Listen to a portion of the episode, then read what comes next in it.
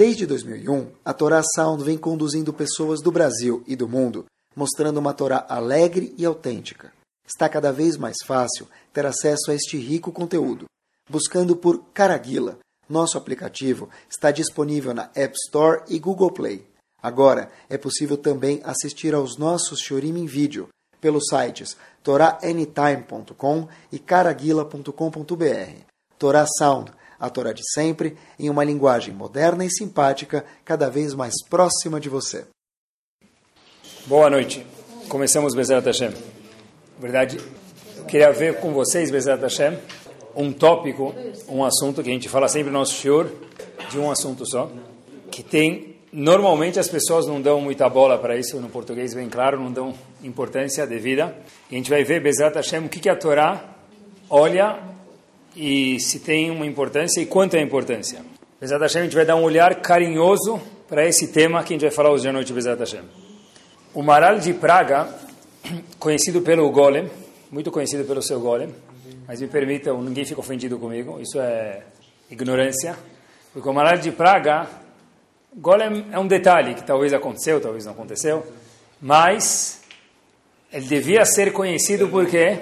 Pela Torá dele. Mas, em todo caso, ninguém duvida, queridos, que a sabedoria do Maral de Praga é algo que devia ser mais conhecido do que o fato que ele criou um ser humano, um golem ou não. O Maral de Praga, olhar os livros dele, o Maral de Praga tem alguns livros sobre Humash, sobre o Talmud, tem muitos livros que ele tem, quanto mais a gente abre, mais a gente vê quanto doce é a Torá e quanto, ó, oh, é isso mesmo que a Torá quis dizer.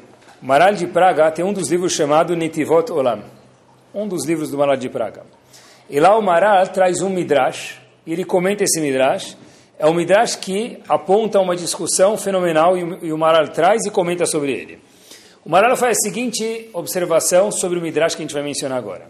Houveram três opiniões, três Rabanim, estavam reunidos em algum Betamidrash, alguma casa de estudos, e cada um começou a dar o voto dele, a aposta dele, qual que é o passuco da Torá, qual que é o verso da Torá mais importante que existe. Qual o verso da Torá que encapsula, que resume, que em uma linha dá o tom de toda a Torá, colar de toda a Torá.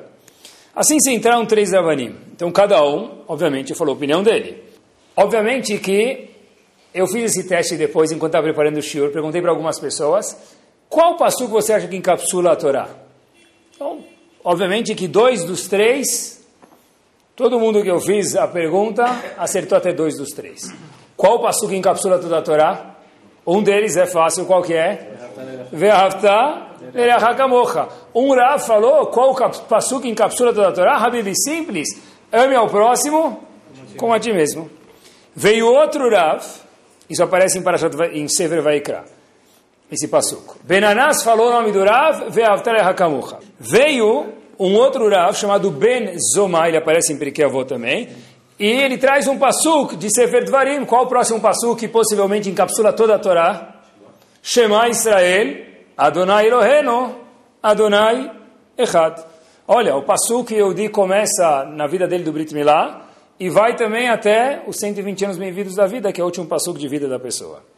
Então, tá bom. Até que veio um terceiro Rav e falou, eu discuto com vocês. Eu não acho que é nem o Shema e nem Ve'ahavtal Le'achakamoch, nem é o meu próximo como a ti mesmo.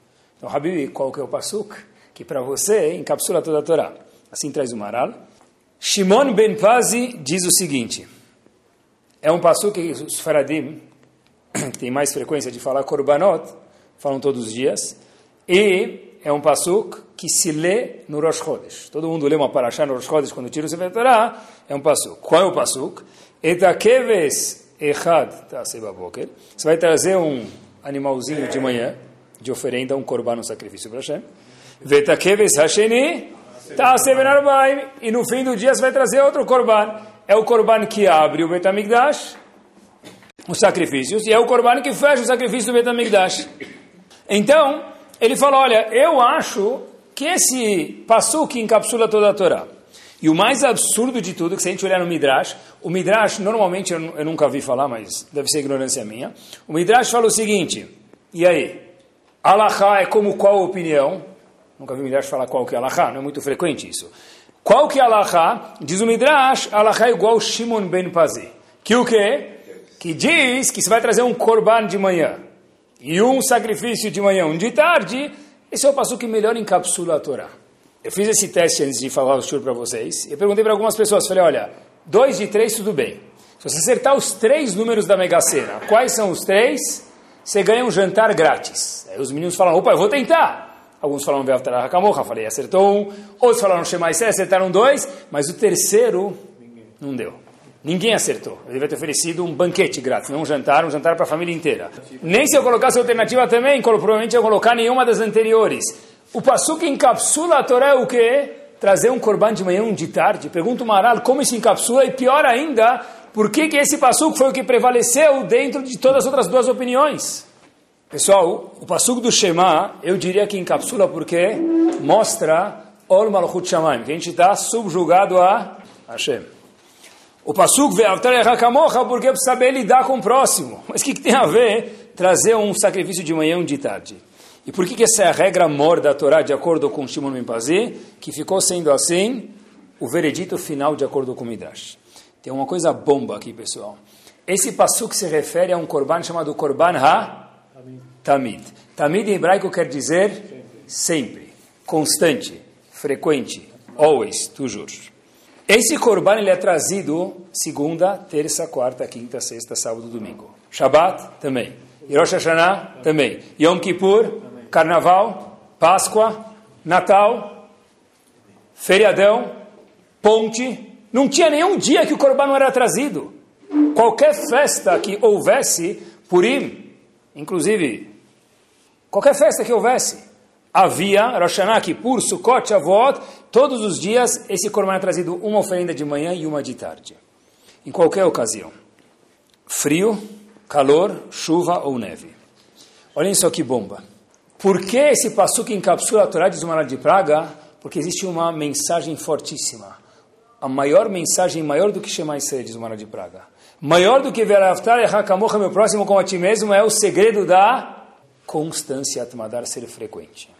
Depois que eu vi esse Maral de Praga, que me assustou, eu comecei a pensar um pouquinho na Torá e olhar com os óculos do Maral de Praga e olhar o Sefer Torá de novo. Me ocorreu o seguinte: qual foi o primeiro teste de Avram Avinu? Lech lecha, vai daqui. Sai, sai da tua casa. Vai embora da tua casa. Deixa tua família. Vai para onde eu, Hashem, te mandar. Mas para onde, Hashem? Não interessa. Vai embora. A linguagem do, do primeiro teste de Hashem é lech lecha. Vai embora daqui. Sai daqui, sai da sua casa, sai do seu conforto. Olhem que espetacular.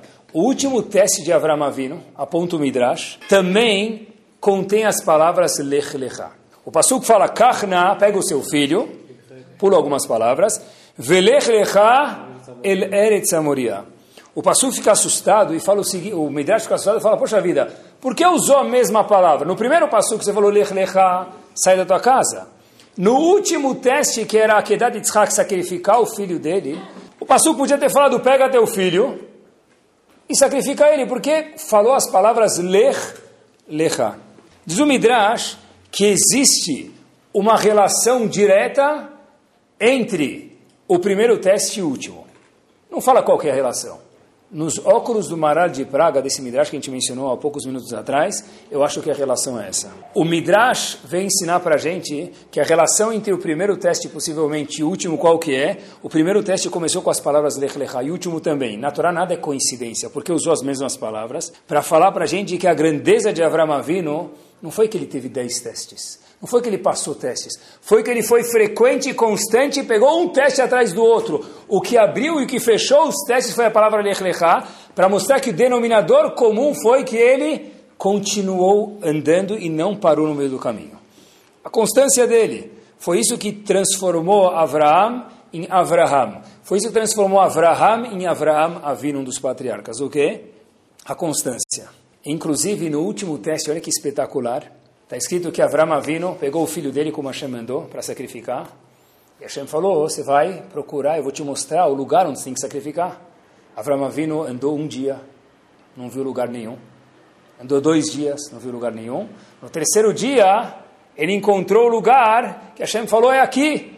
É aqui que eu quero que você sacrifique o seu filho único, Yitzhak. O Passuco diz para a gente, no teste de, Avra, de Akedat Yitzhak, Bayom Ashlishi, no terceiro dia, Vaisa Avraham Etenav. Avraham Avinu, o que, que ele fez? Levantou os olhos.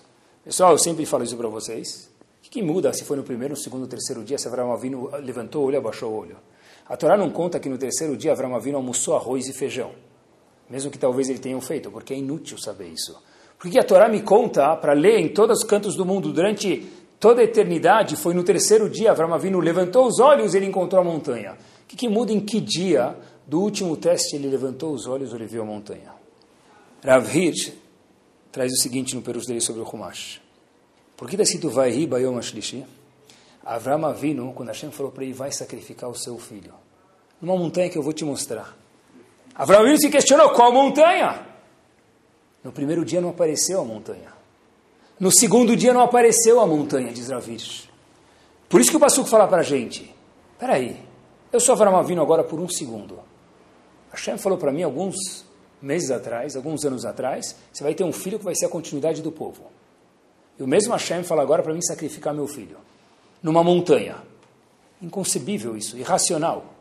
Passou um dia, eu não achei montanha. Passou dois dias, eu não achei montanha. Deve ser que era um déjà vu. Deve ser que eu comi alguma coisa, me fez mal e eu sonhei alguma coisa, não era uma profecia. Passaram-se três dias, cadê a montanha? No terceiro dia, Avram Avino teve uma resposta, aquela montanha. Mas como que Avram Avino teve a coragem de continuar até o terceiro dia? Disse Ravir que ele não desistiu. De novo a gente viu que Avram se transformou em Avraham, e Avraham Avino como? Porque ele foi perseverante, ele não desistiu no meio do caminho. Poxa vida, mas eu não vi a montanha, talvez é um teste difícil, talvez não é isso que eu escutei, talvez eu me equivoquei. Abraão Avinu falou, calma. E por isso que a gente passou conta para a gente, foi três dias, só lá Abraão Avinu levantou a cabeça no terceiro dia e falou, uau, aquela é a montanha. Até o terceiro dia era um enigma, qual era a montanha? Quer dizer, o que encapsula a Torá é fazer o mesmo korban dia e noite. Avram Avinu no primeiro teste, Lech Lechá. No último teste, Lech Lechá. Mais ainda, mais ainda, a gente falou, Avram Avinu esperou três dias e não desistiu do teste, por quê? Porque Avram Avinu foi constante, foi perseverante. E se não bastasse, já que é assim, procurem mais um pouquinho. Olhem no primeiro teste de Avram Avinu. Primeiro teste de Avram Avinu. Hashem fala para ele o seguinte, Avram, sai da tua casa. Tá bom, sair da minha casa, que eu vou levar comigo. Hashem, eu tenho roupa, tenho móveis, eu tenho meus pertences. Abraão Avinu levou as coisas dele, o que dava para levar numa maletinha e colocar no carreto dele. Abraão Avinu colocou algumas coisas na Kombi para transportar. Só que o Passuco fala para a gente o seguinte, vai Avram etzaraisto. Abraão Avinu levou a esposa dele, não na Kombi, levou com ele. Vet Lot ben Achiv, Lot, o sobrinho dele, pulou algumas palavras e o Passuco diz o seguinte: Vayetzeu lalechet arzakenan. Eles saíram para ir para onde? Para Canaan, ou hoje em dia Israel. E termina o Passuco dizendo: Vayavou arzakenan. Eles chegaram em Canaan. Não, eu pensei que eles saíram para ir para Canaan e terminaram em Disney World. O que, o Passuco me fala? Eles saíram de, para ir para Canaan e Habib chegaram em Canaan. Se você continuar lendo a história da Torá, você vai ver que eles chegaram em Canaan. Que redundância é essa? Diz o Pasuk, Vayetzeu lalechet arzakenan. Avram Avinu saiu com sua família e seus pertences para ir para Eretz Canaan. E aonde ele chegou, Habib? Em Eretz Canaan. Mas é óbvio isso. Lê os próximos Tzukim, você vai ver que Avram Avinu chegou em Eretz Canaan. Deve ser que o Pasuk está contando para a gente isso aqui. Avram Avinu saiu para ir para Canaan. Mas muita gente sai para ir para muitos lugares. Muita gente pensa, poxa, agora eu decidi que eu vou emagrecer. Agora eu vou começar a fazer personal. Agora eu não vou mais comer açúcar. Agora eu vou começar a cumprir Shabat. Agora eu vou começar a melhorar a conduta com meu marido, com minha esposa, com meus filhos. Eu quero sair para Canaan. A grandeza de Avram Avinu não foi sair. A grandeza de Avram Avinu foi Vayavou Artsaknan. Que ele saiu, foi constante, não mudou o objetivo dele, não teve um recalculando no meio do caminho. Avram Avinu saiu, o ex dele chegou até o destino e recebeu uma bandeirinha. Vai avô Artsakanal. Ele chegou, o ex dele falou para ele, Hazako Baruch, você chegou ao seu destino, parabéns. Porque não mudar o foco no meio do caminho requer muita perseverança na vida. Quer dizer, a gente viu algumas vezes agora, provei para vocês, que talvez a Midah, que a gente conhecia de Abraão Avino até agora era a da bondade, junto com isso, me abriu o leque hoje no Shior, a constância que Abraão Avino teve para se transformar em Abraão Avino. Ele não fez uma vez, fez muitas vezes. Sabe que, está falando de ginástica. Quantas pessoas não falam, eu decidi que eu vou fazer ginástica agora. Ele desce na esteira, uma hora, ele começa andando devagarzinho, meio minuto, um minuto, ele coloca a esteira a 11 km por hora. Ele corre uma hora, sai pingando. Ele sai de lá, molhou a esteira, tem que vir um moço lá limpar a esteira para o próximo usar. Coloca a volta. Ele fez ginástica o quê? Uma hora inteira. Nunca fazia até agora, começou a fazer, saiu com a língua para fora, fez um dia, dois dias, três dias, quatro dias. Personal agora quatro vezes por semana. Quanto tempo vai durar isso? dois meses, talvez três meses, se a esposa incentivar muito. Aí depois que acontece, ou a esposa, o marido, tanto faz. Depois que acontece, do lado dele tem um senhor lá, no prédio dele, que tem aquela barriga de 15 metros de, de, de comprimento, de largura. Ele faz ginástica também. Ele faz ginástica o quê? 40 minutos, uma vez por semana, duas por semana. Ele olha para ele e fala, meu amigo, com essa barrigona aí, a esteira vai emperrar com você em cima. Bom, o nosso amigo fez ginástica dois meses a 11 por hora, durante uma hora o vizinho do andar de baixo de cima fez aqueles 40 minutos, uma, duas vezes por semana e não parou durante alguns anos. Quem está melhor hoje? A constância ganha da pimenta. A constância ganha daquela vontade de engolir o mundo. Eu vi uma coisa curiosíssima. Tem um Rav, foi o Rav de Zurich, chamado Rav Breich. Ele foi, agora, em 1900. Na verdade, ele nasceu em Galícia, e quando teve a ascensão do partido nazista, ele começou a fugir de um lugar para o outro. Ele fugiu para alguns lugares diferentes. História é muito curiosa, triste infelizmente. Ele foi parar em Zurich. Ele virou o Rav de Zurich. Esse Rav Brais, ele revolucionou a Keirah de Zurich. Ele tem um livro chamado Helkat Yaakov. É um livro de perguntas e respostas de Allah. Ele fala sobre, especialmente no livro dele, sobre modernidades dentro da Allah. Por exemplo, ele fala bastante sobre eletricidade no Shabat, como funciona, de acordo com Allah, sobre inseminação artificial, coisas que eram novas, que ainda são praticamente novas, ele abordou isso no livro dele. Uma vez, esse Rav Brais estava viajando para Tel Aviv, por quê? Porque o filho dele noivou com uma menina de Tel Aviv. Então, ele foi para Tel Aviv, onde morava a nora dele, ele foi de barco e sentou no deck do barco com o filho. O filho era o noivo. E o filho falou para o pai, pai, desculpa falar para o senhor, eu estou um pouco, sabe, assim, queria ver minha noiva. Nessa velocidade com esse barco que a gente pegou, a gente vai chegar lá depois do casamento. Não depois do noivado, depois do casamento. O pai falou, por quê? Ele falou, ah, o barco está indo a 30 nós por hora. Eu chegar desse jeito, vai chegar quando em Tel Aviv? Vai demorar uma eternidade. O pai, sábio, Talmud Raham gigante, falou de um jeito delicado para o filho, falou o seguinte, é, na teoria, meu filho, você tem razão. Está correto. A 30 nós por hora, da onde a gente está até Tel Aviv, parece que a gente vai demorar uma eternidade, eu concordo com você. Mas você esqueceu um detalhe. Qual detalhe? Que no barco troca o marinheiro, troca o capitão, mas o motor não desliga. Existe algo chamado Hatmada, Hatmada chamado constância. Olha, a gente vai chegar muito mais rápido do que você imagina, porque é dia e noite, madrugada e tarde. O barco não para de funcionar. Gente vai chegar muito mais rápido do que você imagina. Esse Rav Breich é um Talmud Chacham muito grande. Quando estava em Israel, por alguma razão, contou essa história para o Stipler, Rav Yaakov Kanievski, Zichron Libraha.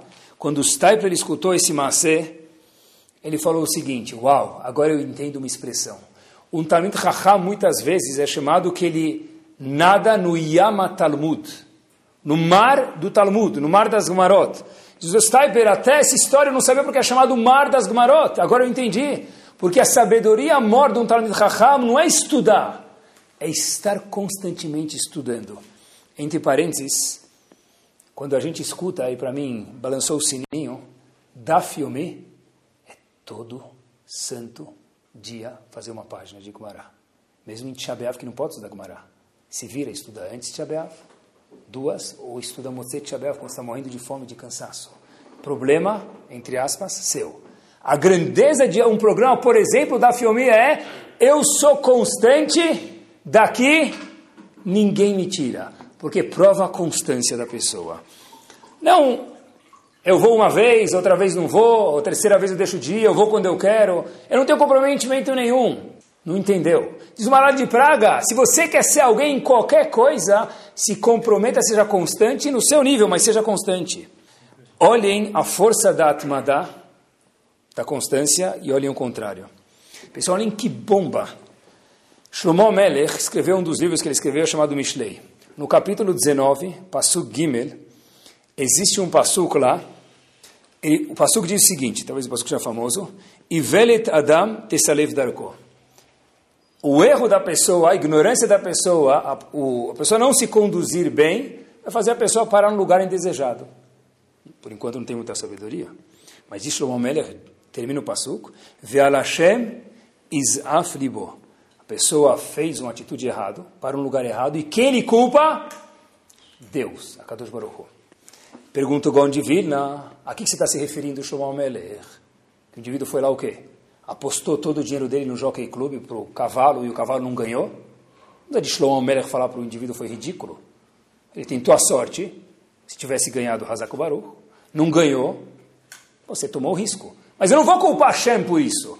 Então, a que se refere Shlomo Melech quando disse o homem vai se esforçar, vai tomar atitudes erradas e depois vai culpar Hashem por isso? Aqui, especificamente dizendo, diz o Gaon se refere Shlomo Melech. De Vilna, isso eu vi no Ravolbe, no livro dele, Leishur Helek Bet, diz o seguinte, olhem que bomba. Uma pessoa está no caminho de Hashem. Ele decide agora melhorar eu quero fazer chuva agora. Eu quero melhorar. Quero melhorar meu Shabbat, quero melhorar a Lachot Nidah, quero melhorar a Lachot Kashrut, eu quero melhorar. E de repente ele começa agora a escolher um segmento de Torá e eu quero fazer tudo naquilo. Eu decidi que isso é o certo. De repente eu comecei a cumprir Shabbat. Comecei a cumprir Shabbat 100% à risca. E agora eu vejo que eu fui cumprir Shabbat e meus primos começaram a rir de mim quando eu comecei a subir de escada. Poxa, Hashem, por que você me abandonou? Estou fazendo isso por você. Eu fui cumprir, por exemplo, o kashrut. Eu não podia mais comer na casa da minha avó. E levei uma bronca de toda a família. Então, disso o Vilna, Shlomo Melech já previu essa situação. E Velet Adam Tesalev Darko, o seu erro Baal te fez ir para o caminho errado. Vel Hashem, boy, você culpa Hashem por falta de ajuda. Mas qual o erro que eu fiz? Querer fazer chuva? É errar? Cadê o erro? Eu culpo Hashem por um erro que eu fiz, porque eu quis fazer chuva? Diz o Vilna sim. O de Vilna, você errou num ponto. Shuaye, shuaye, vai devagar. Ninguém falou para não se mexer. Ninguém falou para ficar confortável na cadeira e não mudar. Eu não falei isso. Mas muda mas saiba mudar fazendo ginástica duas vezes por semana, 40 minutos, não todo dia, uma hora e meia. Quer dizer, quer dizer, diz o Gaon de o erro foi que a pessoa um dia era cantor no Rock in Rio, e no segundo dia o cara decidiu virar Hassid. Olha, eu quis mudar, eu quero mudar agora. Você errou. Hashem não me ajudou, disse o Gaon de não, você que errou. Porque na vida, para a pessoa se acostumar com uma situação nova, ele tem que ter tempo e dar tempo a si próprio. Inclusive para assuntos de chuvar, pessoal, de crescer, como que tem que fazer? Ir passo por passo. Porque quem hoje vai de cantor de, de Rock in Rio para Hassid amanhã, provavelmente a semana que vem, onde a gente vai encontrar ele, de novo no Rock in Rio cantando. Porque tudo que sobe assim, desce assim. Inclusive a montanha-russa. A montanha-russa é legal uma vez, mas na vida não dá para viver assim. Né? Existe também, vamos chamar assim, religiosamente, o bipolar, me permitam, entre aspas. Subiu rápido, desce rápido. A chama me ajudou, Gaon de Vilnas, você que errou. Está explicando o Shlomo que você que errou. Tem que mudar, mas tem que dar tempo ao tempo. A grandeza da mudança não é o pulo da mudança, não é a brutalidade da mudança, mas é a constância que se mantém essa mudança, pouco por pouco, continuando. Não adianta a pessoa correr e não aguentar o tranco.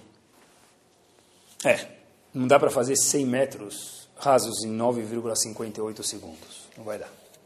Não vai dar. Mas o Bolt fez. Procura depois no Google quanto tempo ele treinou para isso. Procura depois como que os ossos dele hoje estão todos esmoelados e o corpo dele está todo estragado por isso. É uma escolha que ele fez. Mas foi prática de dias, semanas, meses e anos. Ninguém vira o Zembol de um dia para o outro. Ninguém vira Talmud Raham de um dia para o outro. Ninguém vira um bom marido de um dia para o outro. Ninguém vira uma boa esposa de um dia para o outro. Tem que ser constante. Inclusive, chuva é de forma gradativa. A Gemara fala para a gente em Babacama, pessoal, olha até onde vai. Estava no Daf filme faz algumas semanas atrás. No Rabanan. Roesh Asat Chuva. Diz a Gemara o seguinte. Em Israel não se pode ter animais de porte pequeno. Porque, por exemplo, um carneirinho, ele vai lá comendo a grama, ele vai acabar comendo a grama do vizinho, estragando o terreno do vizinho e roubando do vizinho. Então é inevitável que o teu carneirinho vai acabar indo no terreno do vizinho, isso é chamado gezer em hebraico, roubo. Então existe uma proibição de ter animais de porte pequeno em Israel. Porém, eu moro em Israel, pergunta Agmará, eu sou sababa. Até ontem eu era sababa. Só que agora eu decidi fazer chuva. Agora eu quero fazer chuva. E eu tenho agora 200 ovelhas. Como é que eu faço agora? O que, que se faz? Somente perguntar se tem 200 ovelhas. Eu quero fazer chuva. Pode ter ovelhas em Israel? Não pode. Talmud não pode, porque essas ovelhas vão acabar comendo no terreno do vizinho e vai acabar fazendo roubo, e você está roubando. Tá, mas eu quero fazer chuva, o que, que faz então? Vende as ovelhas. Diz o Talmud, eu não concordo com nenhum de nós. Tan Rabanan, diz Agmará, Babakama Dafpei Amudalev. Roeshe essa chuva, um pastor que ele fez chuva e agora ele tem um monte de ovelhas. A gente não obriga ele a vender todas as ovelhas dele de uma vez. O que, que ele faz então? Ela morrer aliad aliad. Shwaye shwaye. Vende essa semana 10, a semana que vem mais 10. Daqui oito meses, nove meses vai terminar seu rebanho. Mas eu quero fazer chuva e é proibido ter ovelhas. Você quer fazer chuva ou você quer virar o King Kong? Você quer fazer o King Kong, vende as ovelhas hoje. Não vai durar uma semana. Se você quiser fazer chuva de verdade, diz o Talmud, vai devagarzinho, vende 10 ovelhas. Tem que vender. Vai doer um pouquinho. Fazer chuva é uma mudança mas vai devagar, porque o que ganha na vida não é a mudança, não é o impacto, é a constância da coisa. Por quê, pessoal? Porque o ser humano ele é feito, se a gente for analisar, de emocional e também de racional. Não dá para eu só agora usar o racional. Eu fui num shiur, eu vi quanto a Torá é verdadeira, quanto emet tem dentro da Torá. Eu quero mudar. Eu entendi que você quer mudar, coloca a voto para você. Mas dentro do seu racional, junto com isso tem o quê? Um emocional. Você é composto de emoções, de família, de gente, de sociedade. Você não vai conseguir mudar da noite para o dia.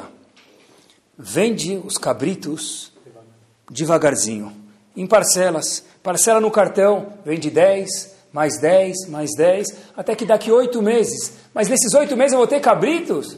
Habib, é o único jeito de você fazer chuva assim, diz para a gente. A única forma da pessoa driblar as vontades dele é fazendo o quê? Devagar. Eu como dois hambúrgueres, alface, queijo molho especial, cebola picles e um pão com gergelim. Eu como isso. Eu como, ó, essa barriga o cara levanta orgulhosamente. Mas eu quero fazer chuva. Qual o primeiro passo, pessoal? Tira o quê? Tira alguma coisa. Não, agora eu só vou comer carne com 12 selinhos. Meu amigo, coloca a voto para você. Não te dou três meses. Eu não, Gaon de Vilna falou. Explicando o passo de Shlomo Melech. Ah, mas Hashem não me ajudou, Hashem não te ajudou. Não, você, ser humano, não foi inteligente. Por que isso? Porque, estava pensando outro dia, se você pegar um elástico, e colocar umas figurinhas, colocar um papel, qualquer coisa no elástico. Você vê assim um elástico com 30 figurinhas, com 10 papéis sulfite.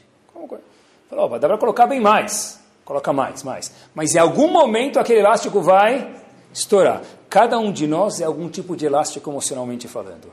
A pessoa tem o limite dele. Se eu puxar demais, o que acontece? Estoura. Eu tenho que saber meu limite e saber que devagarzinho, mas com a constância, eu vou chegar lá. Ou, outro exemplo que eu adoro, é a famosa panela de pressão.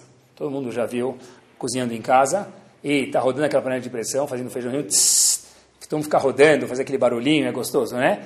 Experimenta, não experimenta, tá bom? Volto a dizer, não experimenta. Colocar o dedo, deixar o dedo em cima por alguns minutos. O que vai acontecer com a panela? Explodir, porque aquela tampinha existe para soltar a pressão. Até agora eu não era tão religioso, em qualquer segmento da minha vida. Eu ainda tenho aquela pressão dentro de mim. Eu preciso ter aquela válvula de escape na panela de pressão para soltar a pressão. Eu não posso tampar porque vai explodir. Tem que ir devagar na vida. Devagar, mas sempre. Às vezes, a pessoa tem melhor das intenções, especialmente quando se fala de jovens, né? Um jovem, uma vez, eu lembro quando eu fiz chuvá, uma pessoa que era muito próxima para mim, machucou muito essa frase, eu lembro até hoje, entrou no meu coração como uma facada. Falou para mim o seguinte: Olha, eu quero ver quanto tempo você vai aguentar. Eu quero ver quanto tempo você vai aguentar. Eu duvido que você vai aguentar muito tempo. Eu duvido. Bom, por enquanto estou fazendo jus à minha promessa. Mas, por quê? Porque a pessoa estava correta. De verdade, mudar não é fácil. Eu quero ver quanto tempo você vai aguentar. Se for saudável, obviamente com a ajuda de Hashem, e só vai ser com a ajuda de Hashem, quando for gradativa, aí Hashem ajuda. Quando a pessoa faz coisas bruscas, não tem a certeza de Hashem, ele ainda culpa Hashem por isso. Pessoal, olhem quanto isso na vida é importante. Vi uma história que aconteceu verídica. O nome é verídico, eu só tirei o sobrenome. Moshe estava fazendo bar mitzvah em Jerusalém. E pessoal, fazer bar mitzvah em Jerusalém não é tão fácil porque não é só ler Kadeshli Kol Bechor Peter Kol. Os Ashkenazim têm um costume no bar mitzvah de dar uma drachá. Aí eu sei, a nossa drachá é senhores rabinos e Kahal Kadosh. Recebo o jugo da Torá, agradeço meu pai, minha mãe, coloca vod, falam meus irmãos, duas palavrinhas aí, fechou. Mas os Ashkenazim, eles fazem por querer um Dvar Torá profundo no bar mitzvah. Assim eles têm o costume. Não sei quantas pessoas escutam, entendem, mas o menino tem que preparar aquilo de uma forma profunda, difícil. Então, esse menino Moshe, que fez bar mitzvah em Jerusalém, sabia o porte dos Talmudei sábios que iam vir na festa dele, que já vou falar para essas pessoas. Então ele começou, preparou, preparou, preparou com o professor, ele decorou, ele começou a falar o Dvar Torah dele, no bar mitzvah dele, com um livro muito profundo chamado Shagat Arie. É um livro que nas Yeshivot, é um livro difícil. Aí, pela sua sorte, Moshe, todo mundo começou a cantar Siman Tov Mazal ele sentou, Baruch, feliz, parou a música, não sabia o que fazer, levantou e continuou falando do Ashá. Na segunda vez, Odishama, ele sentou. Terceira vez ele estava na dúvida se levantava de novo para a música, começaram a cantar, aí o pessoal falou, dai, dai, não chega, ele sentou, acabou, agora não preciso mais falar. Hazakomaru ficou feliz, me safei, fingi que sabia tudo, estou mais tranquilo agora. O professor de bar mitzvah dele que ensinou a drasha dele, chamado Meir, esse Rav Meir, falou para o Moshe, Moshe levanta e fala. Ele falou, levanta e fala. Estou com medo, levanta e fala. Tá bom. Ele foi lá, falou, terminou o bar mitzvah, depois do bar mitzvah, Rav Meir liga para o bar mitzvah e fala para ele, você deve estar se questionando porque eu fui tão mal com você. Todo mundo cantou, estava tranquilo já. Eu te fiz falar mais uma vez, mais uma vez, e falou a drachá inteira. Por que eu fiz isso com você? O aluno, eu não sei, Rav, mas eu estou muito chateado com o senhor mesmo, já que o senhor está falando, me permita. Falou, Moshe, eu quero te ensinar uma coisa. Na vida, não vai ser tudo easy going. Não é tudo fácil. Tem momentos difíceis e momentos menos difíceis. Para você poder crescer, quando aparecer interrupções no seu estudo, se você quiser crescer, o que você precisa fazer? Levanta de novo e fala. Mas começar a cantar, para! As crianças estão gritando, eu coloquei eles para dormir, agora estou com sono, vou dormir. Senta e vai estudar agora. Mas minha esposa pediu, tá bom, vai fazer e agora volta. Senta e volta. Pessoal, crescer, virar um Talmud Raham como qualquer outra coisa na vida requer esforço. Eu quero que você termine essa drachá porque para saber começar alguma coisa, aprender no começo da sua carreira religiosa, começar e terminar, não parar no meio. Qualquer projeto, qualquer ideia que você tiver, não mela. Quantos de nós, pessoal, a gente toca violão e para? Piano e para. Pandeiro e para. Faculdade e para. E cadê a constância? desapareceu. No começo é tudo muito legal, depois fica difícil, mas é aí que vem a constância. É. Meir para o Bar Mitzvah do Moshe, na vida só vai ter um milhão de desculpas para parar de fazer o que está fazendo. Eu quis que você soubesse, esse é o meu presente de Bar Mitzvah para você, seja persistente.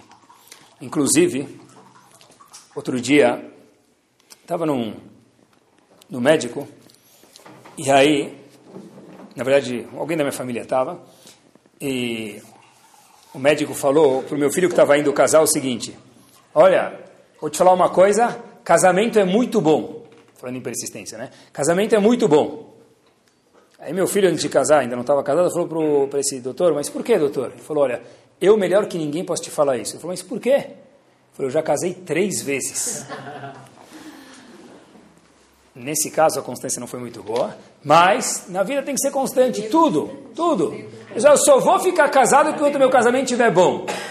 Amigo, vai durar, não vai durar muito tempo, porque sempre tem altos e baixos. Tem partes boas, tem partes ótimas. Tem partes melhores ainda. A pessoa tem que saber manter a peteca lá em cima. A constância ganha da genialidade também. Eu lembro quando eu cheguei na Estivá de Baltimore, eu saí do Brasil, fui para lá. Passados-se alguns meses, eu comecei a olhar, eu tinha 17 anos, 17 e meio, comecei a olhar para as outras pessoas que estavam do meu lado, e eu fui falar com o chefe de chegar, falei, olha, Rabino, desculpa, o senhor nunca me viu na vida, me conhece pouco, mas eu estou com azia. Falou, por quê? Falei, olha, eu estou vendo esses meninos aqui, um mais inteligente do que o outro. Eu cheguei aqui, na nossa linguagem, será que ainda temos chances? Onde é que eu posso chegar na minha vida? Os meninos estão estudando desde, desde o berço, no berço, já sabiam fazer chamar Israel. Eu não sabia nem ler hebraico, nem ler direito. Ele me respondeu uma coisa que na hora eu não entendi muito, mas hoje eu entendo. Ele falou o seguinte, olha, a genialidade não traz frutos normalmente. O que traz frutos é a constância, a perseverança. Aquelas pessoas são gênias, eu tinha ciúmes dele, falo a verdade para vocês. O indivíduo ia no shiur, um minuto, escutava, já sabia tudo. Eu tinha que escutar, gravar o shiur, escutar de novo, anotar, entender um terço que ele entendia.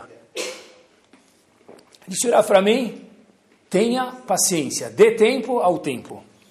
O Razonish tem algumas cartas, ele repete a mesma pidgama, a mesma frase.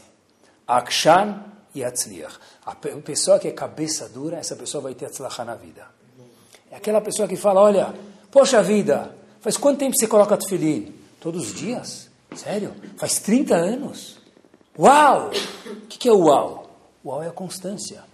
Faz tanto tempo, sim, uau! Faz quanto tempo você faz ginástica? Faz 30 anos. Mas quanto tempo por dia? Não sei. Quanto tempo por semana? Não sei, mas faz 30 anos.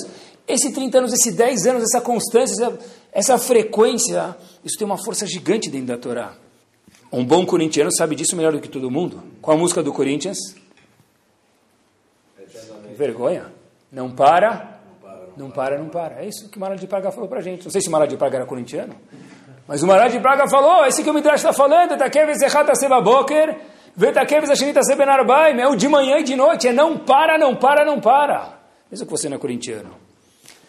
E olhem o impacto bomba que isso tem. A persistência é o maior segredo do sucesso. Quem falou isso? A persistência é o maior segredo para o sucesso. Quem falou isso? Teve um personagem gigante que mudou a história, certeza recente do mundo. Talvez a pessoa que mais mudou e impactou vidas no último século foi quem disse que a persistência é o maior segredo do sucesso. No seu livro Mein Kampf, Adolf Hitler e Marshemov Zichro diz que existe algo chamado Big Lie.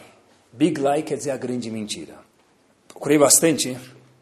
Ele, esse ser, não vou falar homem, esse ser Hitler Marshemov Zichro, ele foi assessorado por um político alemão e ministro da propaganda nazista. O nome dele era Joseph Goebbels de 1933 a 1945. E a frase que ele dizia vale a pena ser degustada. Infelizmente, usou para o mal, mas a frase tem um grande valor. Uma mentira que é repetida muitas vezes, alguns dizem mil vezes, se torna verdade. E quanto que essa frase é verdade? A perseverança, a persistência. Porque quando você procura, dentro da propaganda nazista, que ele é o chefe mais uma vez, mostram um Yehudi pão duro, mostram um judeu caricatura de um verme, mostram um judeu sujo. Nos rádios se diz judeu sujo. A economia em 1932 tinha 6,2 milhões de alemães desempregados. É culpa de quem? Óbvio que dos judeus. Tá bom! Os judeus são menos de um. Estou falando números, não que tenho que discutir. Os judeus são menos de 1% da população alemã. Como que você vai provar que 6,2 milhões de desempregados é culpa de menos de 1% da população? Difícil provar. Difícil até essa frase. Uma mentira que é repetida mil vezes ou inúmeras vezes se torna verdade. Se a gente pegar o dia inteiro no jornal, o dia inteiro no rádio, o dia inteiro na mídia, falar o seguinte: judeu é um verme, judeu é um pão duro, a culpa é deles de tanto escutar, vão acabar acreditando. E pessoal, de fato, infelizmente, a história provou verdade. Quando se via num banco da praça, escrito, tem fotos disso, Nut for Juden. Em alemão, escrito num banco da praça, Nut for Juden. Esse banco não é para um Yehudi. Um Yehudi está proibido de sentar no banco da praça. Como é que é possível falar isso? Simples. Infelizmente simples.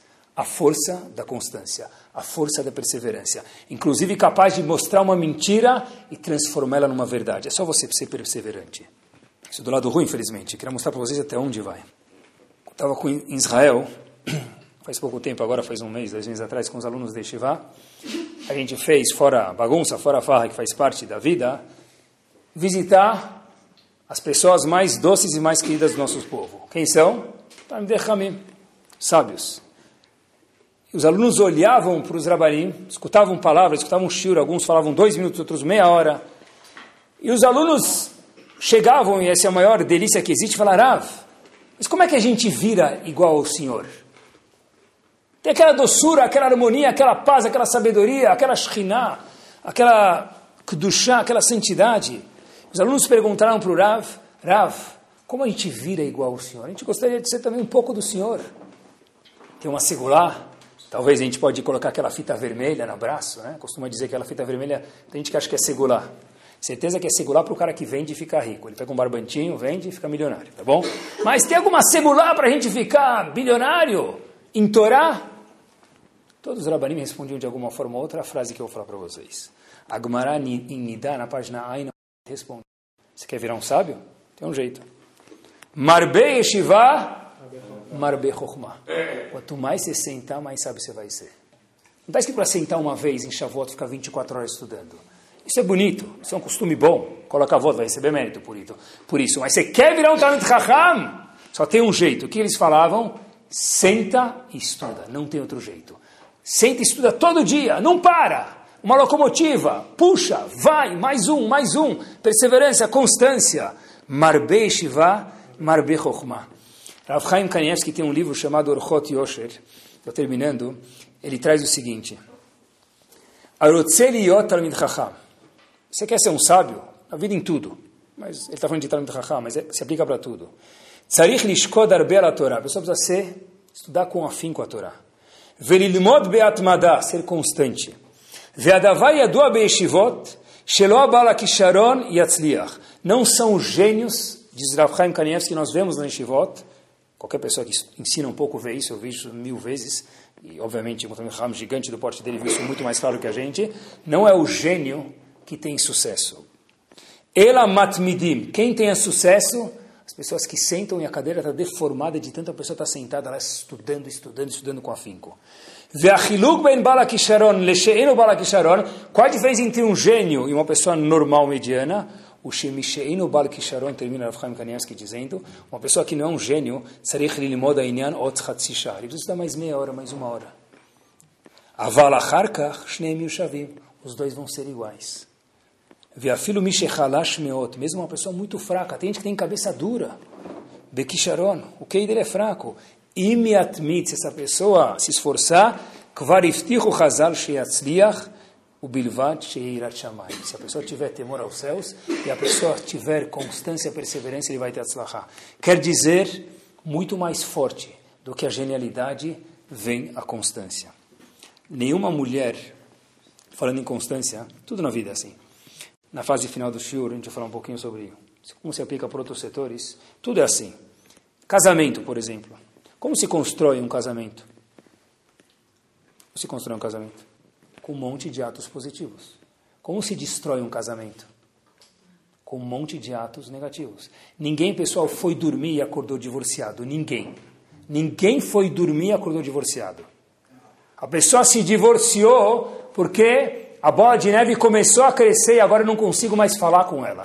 Eu não consigo mais almoçar com ela. Ainda bem que tem celular, porque a gente senta um na frente do outro, fica falando no celular, e aí está todo mundo com o shalom bait maior do mundo, como se fosse. Ninguém nunca deixa o sócio da noite para o dia. É uma bola de neve. É mais um, depo... é mais um saque, é mais um saque, é mais um saque emocional, eu não te aguento mais. E agora a corda explodiu. E um casamento saudável e querido, a gente vê duas pessoas. Eu não vou falar quem eu vi para vocês, mas eu vi uma vez um Talmud muito grande, muito grande, sentado numa balança com a esposa, indo para frente e para trás numa casa de campo. Eu fiquei olhando, foi o maior show de mussar da minha vida. Estavam de costas e nem vi eles. Bisavós, balançando numa balança, cadeira de balanço, vai e volta, vai e volta. Não se constrói uma cadeira de balanço de um lado do dia para a noite. É mais um depósito de amor, mais um depósito de uma boa palavra, mais um depósito de carinho. É a famosa constância, a famosa perseverança. Você não sabe? Eu fui para Los Angeles, convidei minha esposa, gastei 50 mil dólares em uma semana. Hazako Baruch. É o efeito, meia hora vai durar, uma semana, duas semanas, acabou. Acabou. Por quê? Porque não é assim que se constrói um casamento. Também faz parte, talvez. Se você tem possibilidades, por que não? Mas também. Contam até, pessoal, que a mulher, a gente sabe que as mulheres, uma vez eu escutei alguém que falou o seguinte: as mulheres não gostam de barata. O que elas gostam? Carinho. Não gostam de bolsa barata. Gostam de bolsa barata. O que eles gostam? Um sapato carinho. Não é? Uma lua de mel carinho. Um móvel carinho. Não é? Tá bom, tá certo, faz parte do casamento isso. Faz parte do casamento, mas isso não é o casamento, nunca se transforma no casamento. Talvez tenha razão, na vitrine, na saída da sinagoga, os dois abraçados, engana todo mundo. A gente só sabe quem é a pessoa dentro da casa.